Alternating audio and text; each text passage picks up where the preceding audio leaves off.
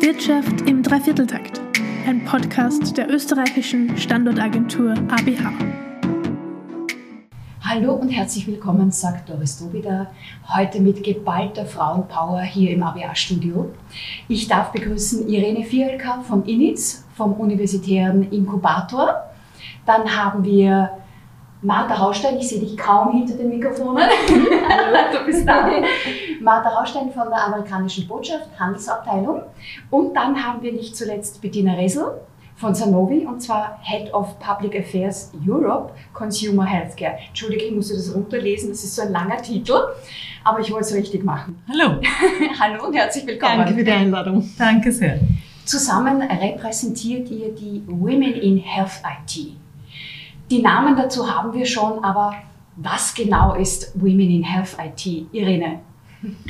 Women in Health IT ist ein wachsendes Netzwerk an vor allem Frauen, aber, und darauf sind wir sehr stolz, auch Männern, deren Mission es ist, die Digitalisierung des Gesundheitswesens dazu zu nutzen, in der, in der Gesundheit, im Gesundheitssystem wirklich eine Gendergerechtigkeit herzustellen das schaffen wir, indem wir Frauen wirklich integrieren auf allen Ebenen, sei es auf der Datenebene, sei es auf der Entwicklerebene, sei es auf der Entscheiderinnen-Ebene, sei es ähm, bei den Geldgebern, bei den Startups und so weiter. Mhm. Und dazu braucht es mehr Sichtbarkeit von Frauen und, und äh, das wollen wir eben vorantreiben. Jetzt auch Hörbarkeit. Jetzt auch Hörbarkeit, genau, richtig. Aber wie seid ihr eigentlich auf die Idee gekommen, Martha? Wie ist die Idee dazu entstanden? Warum oder wann habt ihr diesen Verein oder das Netzwerk gegründet? Ja, ähm, für mich ist es ganz konkret auf einer Veranstaltung dazu gekommen. Ähm, es gab eine Diskussionsrunde über die Frage Digital Health und ich war im Publikum und habe gestaunt, dass auf dem Podium nur Männer gesessen sind und sogar neun Männer und keine einzige Frau. Ein Klassiker. Ein Klassiker. Äh, und ich habe mich umgeschaut im Publikum, ob ich die Einzige bin, äh, deren das auffällt. Ähm, und habe auch einige Frauenaugen äh, entgegengenommen. Äh, und zu diesem Zeitpunkt habe ich mich entschlossen, äh, da muss man dagegen was machen. Nur ärgern hilft nicht, nur sich ärgern hilft nicht. Ähm, und kurz daraufhin, ähm, als ich Irene zum ersten Mal kennengelernt habe und das erwähnt habe, ähm, habe ich sofort äh, schon die erste Gleichgesinnte gefunden. kurz daraufhin ist die Bettina dazugekommen, dann waren wir schon zu dritt. Und das war vor circa, ich glaube, zweieinhalb Jahre, kann man sagen. Vor zweieinhalb Jahren waren wir zu dritt. Und das letzte Mal, als ich bei uns äh, bei LinkedIn geschaut habe, wie viele Follower wir haben im Network, ähm, sind es mehr als 500. Wow. Also offensichtlich eine Idee, äh, die sehr zeitgemäß ist. Das denke ich auch, davon bin ich überzeugt. Äh, Schlagworte wie Digitalisierung, Personalisierung, im Gesundheitssystem. Einerseits sagt man ja, eh klar, aber andererseits, ähm, wenn ihr das Thema Diversität mitdenkt, wie passt das zusammen oder, oder wie passt das dort hinein? Das Schlüsselwort, das lautet Inklusion. Mhm. Und äh, es geht hier ähm, um eine gender- und diversitätssensible Technikgestaltung. Denn wenn wir Gender Diversity und Technik in einem Verhältnis zueinander setzen, das aufeinander abgestimmt ist, dann schaffen wir auch einen barrierefreien Zugang. Denn äh, es braucht in der Gesellschaft die, die größtmögliche Teilhabe von allen Teilen aus der Gesellschaft. Und das ist der Schlüssel. Das Schlüsselwort lautet eben Inklusion, dass alle teilhaben können. Und deswegen müssen wir Personalisierung in der Medizin mit Digitalisierung für alle zugänglich machen. Mhm. Wenn du sagst, alle zugänglich machen, wer ist dann eigentlich eure Zielgruppe, Martha? Ähm, unsere Zielgruppe ist ja ganz einfach gesagt alle Menschen, die sich dafür einsetzen, diese Diversität zu schaffen im Gesundheitssystem. Äh, wie die Bettina gerade gesagt hat, die Diversität ist extrem wichtig, weil wenn Entscheidungsträger sich alle sehr ähnlich sind, dann gehen wichtige Perspektive einfach verloren. Und ich will nicht sagen, dass unsere Entscheidungsträger äh, böswillig äh, Leute auslassen oder exkludieren, ähm, aber es benötigt eine gewisse Diversität in Entscheidungsgremien, äh, damit eben alle Perspektive äh, zu Wort kommen können. Das heißt, das Ziel ist eigentlich Bewusstseinsbildung, wenn man so zusammenfassen auch, kann. Auf jeden Fall auch Bewusstseinsbildung.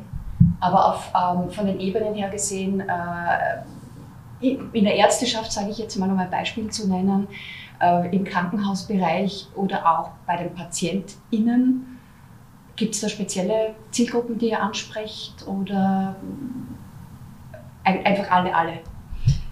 Es geht wirklich, alle Ebenen zu adressieren. Und in mhm. Wahrheit haben wir ja zwei Zielgruppen. Das eine ist die Zielgruppe potenzielle Netzwerkmitglieder, Leute, die sich dafür begeistern, ja. da was dagegen zu tun und mitzumachen. Mhm. Ja, das ist die eine. Dankeschön, das freut uns sehr. Ähm, also die zu gewinnen, die anzusprechen und, und sie von der Mission zu überzeugen oder zumindest einmal herzuzeigen, das ist unsere Mission und die Leute, die da äh, das ja sowieso in sich tragen, die fangen sowieso gleich Feuer. Ja. ja ähm, und das hat auch dazu geführt, dass unser Netzwerk enorm rasch gewachsen ist. Wir haben im März 2019 begonnen und im Juli haben wir festgestellt, wir sind schon 90. Also das war wirklich, das war am Zahn der Zeit. Ja. Ähm, und die zweite Zielgruppe sind diejenigen, die Leute engagieren, also die nach Talenten suchen, Leute, die Panels besetzen oder Konferenzen gestalten, die oft zu uns kommen und sagen, wisst ihr nicht jemanden, wir haben schon wieder nur Männer, die uns einfallen, habt ihr nicht jemanden? Okay, ja, jetzt eine gute ähm, Quelle. Genau, wir sind eine gute Quelle auch mhm. äh, um, um die Frauen. Dies gibt's ja. ja. ja es gibt großartige Expertinnen ähm, auf allen Ebenen, auf der Entwicklerebene und der Entscheiderebene und die einfach dann herzuzeigen, weil uns fallen die Frauen ein. Ja. Und, ähm, und, das, und das, ist die, das ist die andere Seite der, der Zielgruppe, sozusagen diejenigen, die nach Expertinnen suchen, äh, nach Mitarbeiterinnen suchen, die, zu, diese, des, die durchaus auch bewusst diese Perspektive sich holen wollen, ja, die kommen quasi zu uns ins Netzwerk und, und, und suchen das, das, was sie brauchen. Äh, wenn man einen Speaker, Panelist oder so haben möchte von euch, wie, wie kann man das anstellen? Wie kann man euch erreichen? Ähm, ihr könnt einfach bei uns anrufen. Mhm. Ähm, ihr könnt euch einwählen sozusagen in das Netzwerk und okay. Teil dieser LinkedIn-Gruppe sein und dort direkt dann als Mitglied Fragen stellen. Wir mhm. hatten schon zum Beispiel die eine Frage, wir suchen nach jemandem, der sich mit Blockchain gut auskennt. Mhm. Schnipp, die Antwort war schon da, weil eine von uns weiß es und eine von uns sind nicht wir drei oder wir vier Gründerinnen, weil muss man auch dazu sagen, die Eva Waldmann von der Farmig war auch von Anfang an dabei, ja. ähm, sondern das kann auch jede, die, diese Antwort kann jede beantworten, äh, diese Frage kann jede beantworten und irgendjemandem fällt jemand ein. Mhm. Blockchain war ein gutes Stichwort, äh, KI ist auch so ein Buzzword, ich nehme an, das kommt in eurer Agenda auch vor. Immer wieder, immer wieder. Ganz besonders oft diskutieren wir über das Thema, wie schaffen wir es, dass die KIs mit Daten trainiert werden, die keinen Bias haben. Weil wenn das der Fall ist, dann betoniert man ja sozusagen äh, die, die künstliche Intelligenz mhm. und diesen Bias in dieser künstlichen Intelligenz.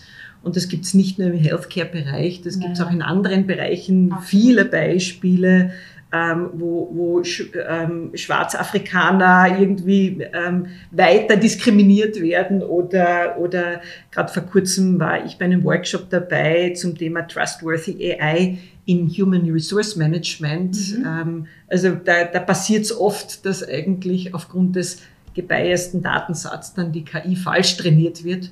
Ähm, und genau dort muss man entgegenwirken. Mhm, verstehe. Ähm, Bettina, eine Frage noch. Du hast die Inklusion angesprochen, dass das euer wichtigster Punkt ist. Und ich denke mir, da du bei Sanofi tätig bist, hast du natürlich gerade zu dem Gesundheitswesen einen sehr, sehr engen Bezug und hast auch viel Erfahrung damit gemacht.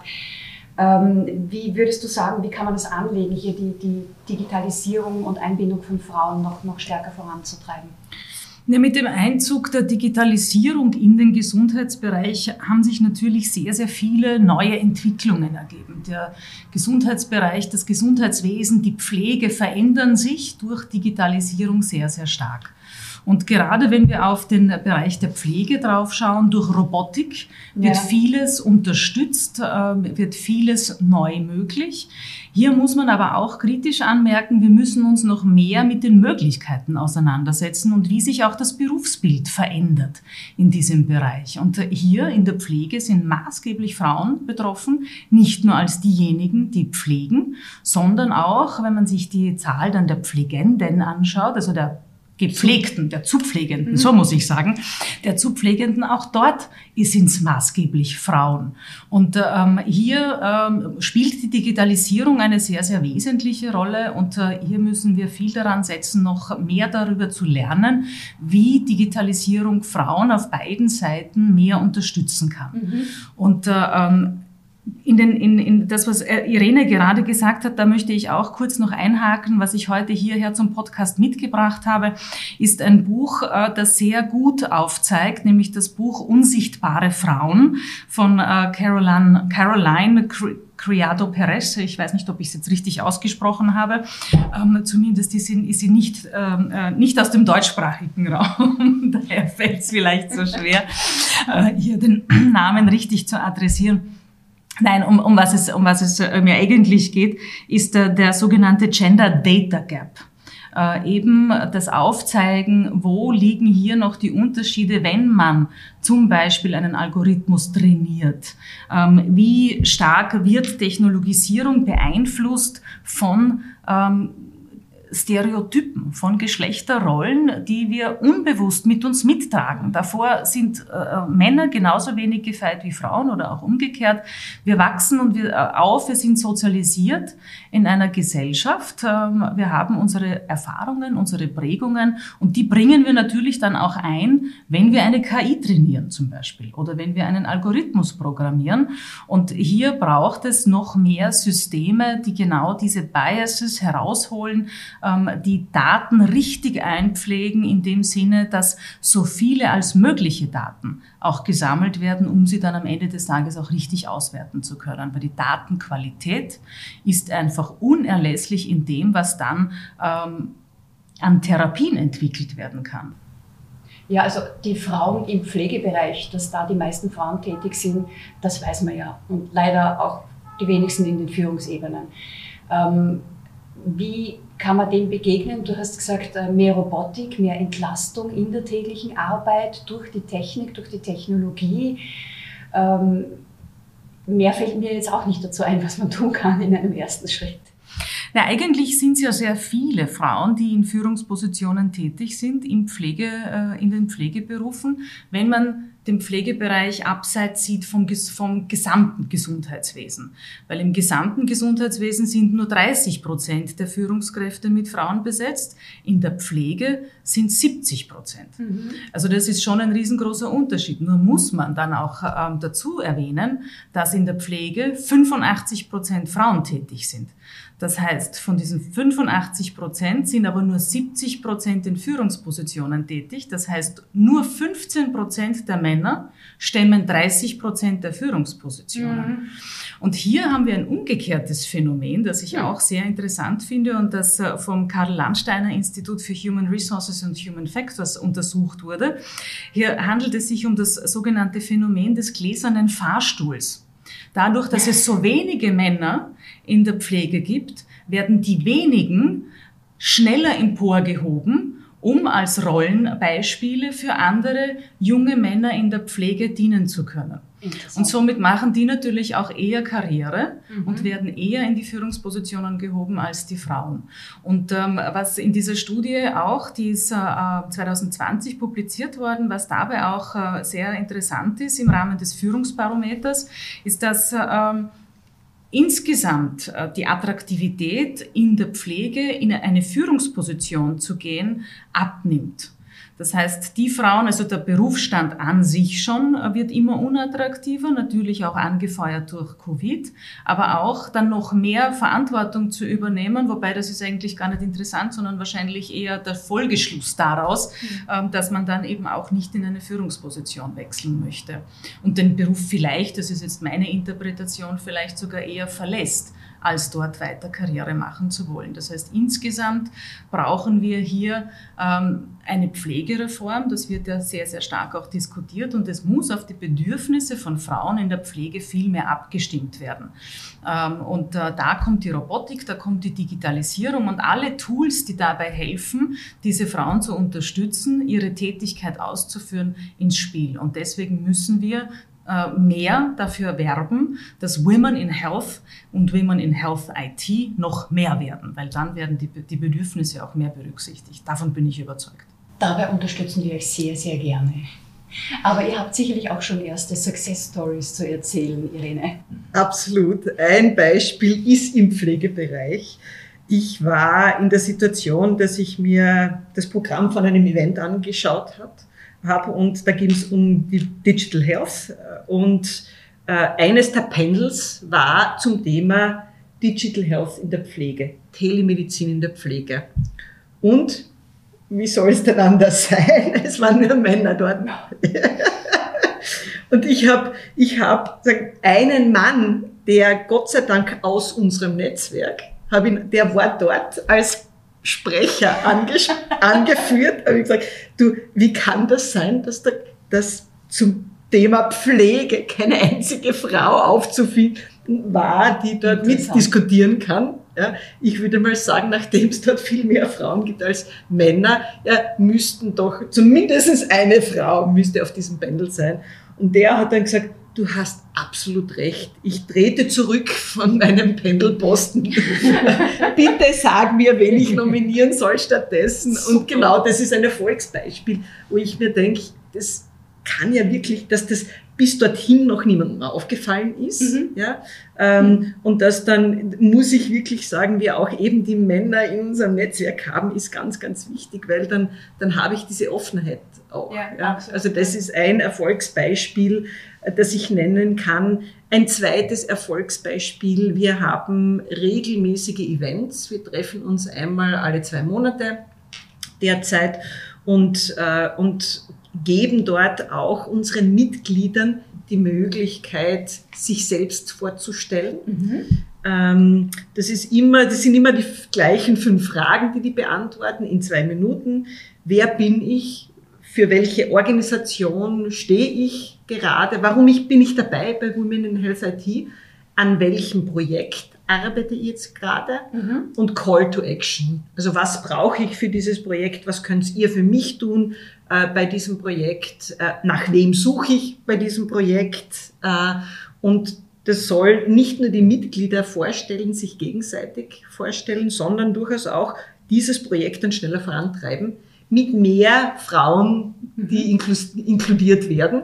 Und da haben wir schon einige Projekte, die, die dann aufgrund dessen viel diverser auch waren. Ja.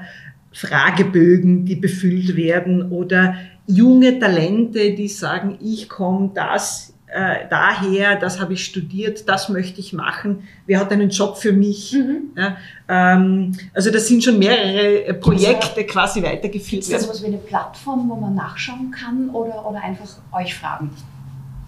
Äh, wir haben, das ist eine extrem gute Frage, wir haben äh, seit wir digital sind, haben wir die Sachen auch aufgenommen und, und an und für sich war die Idee auch, diese Spotlights dann quasi als Serie auf die Plattform zu stellen. Ähm, haben wir aber noch nicht umgesetzt, weil äh, wir, es fehlt uns die Zeit und es, fehlt uns, es fehlen uns die Ressourcen. Ganz ehrlich, ja. ja. Was auch ja. schade ist, ja. Ja, dann wird schon kommen. Ich meine, ihr seid am Wachsen, ihr werdet mehr Mitglieder haben, vielleicht auch welche, die euch dann entsprechend mit ihrer Händearbeit supporten oder mit ihren Hirnen supporten. Vielleicht ähm, ist das dann auch ein möglicher weiter Schritt dann in Zukunft. Genau. Irene, du hast gerade gesagt, äh, ihr habt viele Frauen als Mitglieder, aber auch Männer. Martha hat es auch schon angesprochen. Ähm, versucht ihr gezielt mehr Männer anzusprechen oder, oder wie ist denn überhaupt so der Schnitt der Verteilung Frauen-Männer in eurem Netzwerk? Ähm, das ist eine sehr gute Frage. Wir sprechen Frauen und Männer an, äh, wenn das Thema halt äh, sich richtig anfühlt. Ich würde sagen, wir sind in etwa 10 oder 15 Prozent Männer. Was meint ihr dazu? Ich glaube weniger, aber, mhm. aber äh, wir wollen sehr bewusst eben auch die Männer mhm. dazu holen, weil, ähm, weil das Thema, da geht es ja eben um Awareness. Und da geht es nicht darum, dass nur die Frauen die Awareness haben, sondern auch die Männer.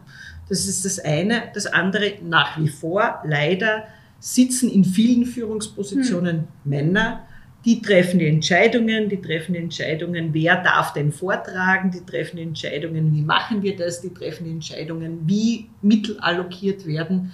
Ähm, und dass die auch eine gewisse Awareness dabei haben, ist ganz, ganz wichtig. Äh, und, und solange wir nicht 50-50 sind, brauch, hm. ja, ähm, ist das ganz, ganz wichtig, die auch gezielt anzusprechen, die ja. reinzuholen ins Boot, den, äh, denen auch zu zeigen, wie viel Potenzial wir da denn haben.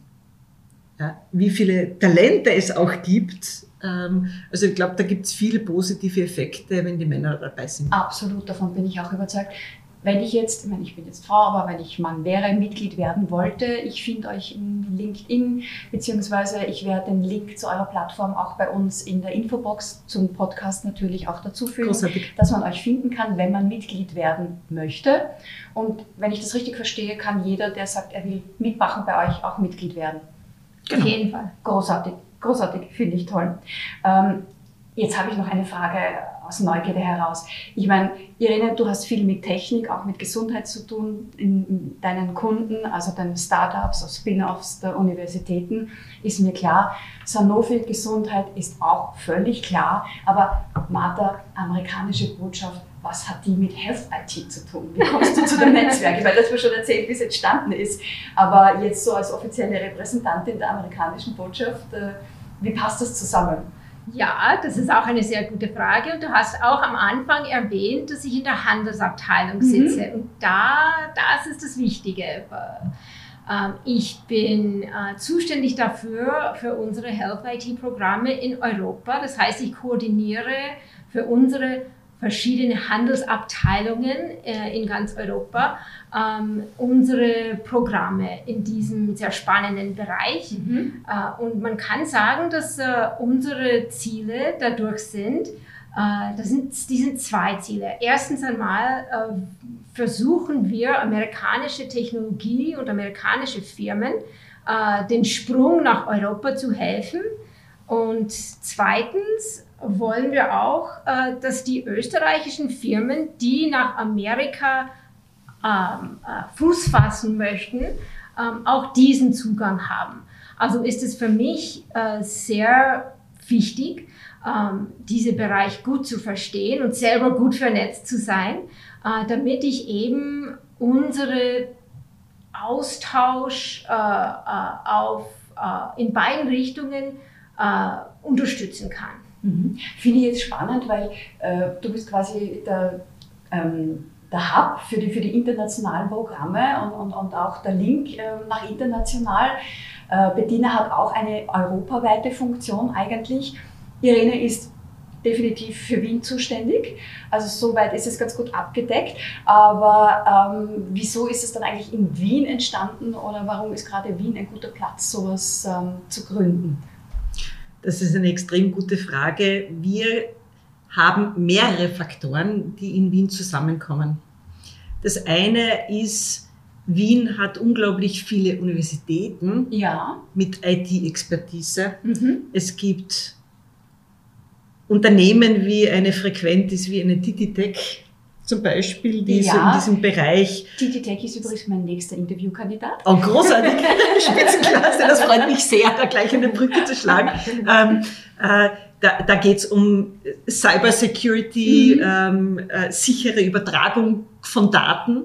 Ja, das, kommt, das, hat, das kommt nicht von irgendwo. Da gibt es eine ganz starke Basis auf der wissenschaftlichen Ebene, ja. nicht nur an der TU Wien, ähm, da gibt's mehrere dazu. Wir selber sind zum Beispiel als INITS und, und Wiens Hightech Inkubator für Startups auch als Technologietransferpartner bei einem Programm dabei, das nennt sich EuroCC. Mhm. Und da geht es darum, in Europa ein Netzwerk von, von Knotenpunkten und Know-how ähm, Knotenpunkten aufzubauen, die sich rund um das Thema High Performance Computing und, mhm. ähm, und Artificial Intelligence ja. und Data Analytics äh, dreht, wo man sozusagen Zugang schaffen möchte zu diesem Know-how.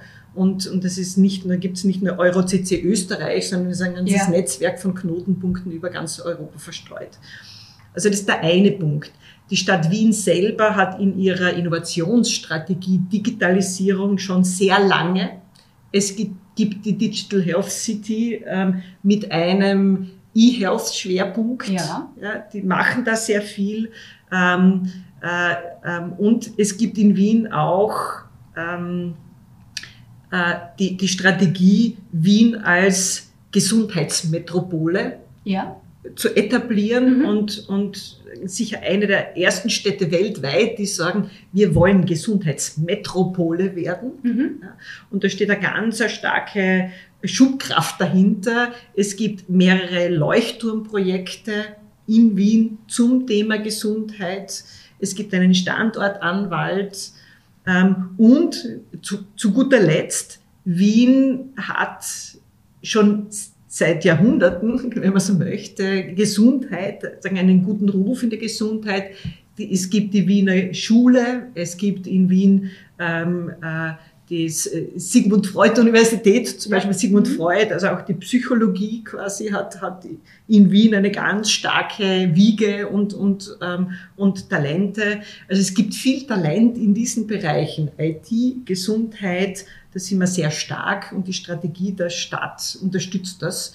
Zu guter Letzt auch das Thema Female Entrepreneurship ist also mein persönliches Thema, Hobby, ja. wenn ich so möchte. ja, mein persönliches Hobby.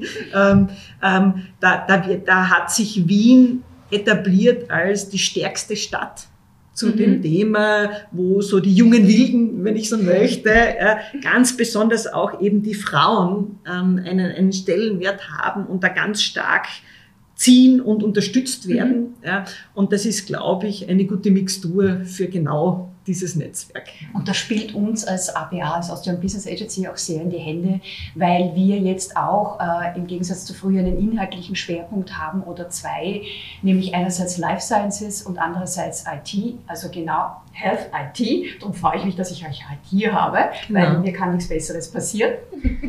Und das spiegelt sich auch wieder in unseren Mitgliedern. Ja. Also wir sind nicht nur divers im Sinne von Männer und Frauen, wir sind auch divers ähm, was unser aller Werdegang anbelangt. Wir haben ganz unterschiedliche Dinge studiert. Ja, die, es sind nicht nur IT-Leute dabei. Mhm. Ich selber bin Genetikerin, Molekularbiologin. Dann gibt's Wirtschafter und so weiter. Wir sind divers im Sinne von, welche Organisationen sind denn da repräsentiert? Von mir kommen natürlich, mir liegen die, die Startups am Herzen. Ähm, es sind große Organisationen wie die Bediener von, von, von Sanofi, aber auch dort die großen Organisationen, es sind nicht nur Pharmaunternehmen vertreten, das sind Technologieunternehmen, Telekom, Kapsch äh, und so weiter. Wir sind eben große, kleine Organisationen, private Organisationen, mhm. aber auch öffentliche Leute, die in der Politik was weiter bewegen können, von der Wirtschaftskammer über Stadtvertreter, über Bundesvertreter. Ähm, also wir sind wirklich eine ganz bunte Mischung an Menschen, die die, denen das Thema ein Anliegen ist. Und, ähm, und das ist gut so, dass wir sehr divers sind. Und inklusiv. Wir sind kein exklusives Netzwerk, sondern ein inklusives Netzwerk. Genau, also unsere, unsere Mission, die ich schon anfänglich auch erwähnt habe, die spiegelt sich einfach mannigfaltig wieder. Mhm. Und das ist das, was wir einfach auch mit allem, was wir haben und mit jedem, den wir hier einbringen und jeder, die wir einbringen in diesem Netzwerk, zeigen, dass wir einfach äh, die Gesellschaft versuchen wiederzuspiegeln und das, was uns zukünftig vorantreibt, das auch versuchen wiederzuspiegeln. Und wie können wir euch dabei unterstützen, außer Mitglied werden? Was können wir noch tun für euch? Spread the word. Formate wie das hier heute, die sind sehr, sehr wichtig und uh, vielen herzlichen Dank daher auch noch einmal für die Einladung, ja, dass, wir, dass wir eben erzählen können, wer wir sind, was wir tun, was uns antreibt und dass wir die Möglichkeit bekommen, möglichst viele Menschen auf uns aufmerksam zu machen und noch größer zu werden, um am Ende vielleicht uh, eine Bewegung zu sein, die versucht, uh, zukünftig im Gesundheitswesen, in der Pflege, im Gesundheitsbereich, ganz egal, egal ob man sich jetzt nur im IT-Bereich aufhält oder eben auch an einem Randbereich tätig ist, äh, wo die IT vielleicht äh, in der Anwenderrolle eine Rolle spielt, aber mhm. nicht in der Entwicklerrolle. Ähm, also alles, all das, was dazu beiträgt, dass wir äh, auf uns aufmerksam machen können, damit kann man uns helfen. Sehr fein. In diesem Sinne danke ich euch sehr herzlich, dass ihr gekommen seid. Ich werde mein Möglichstes tun, um euch zu unterstützen und euch noch bekannter zu machen. Mitglied bin ich eh schon. Äh, aber vielleicht gibt es noch andere Arten der Zusammenarbeit. Ich würde mich sehr freuen. Danke fürs Kommen und ich sage auch schon mal Danke fürs Zuhören, meine Zuhörer da draußen.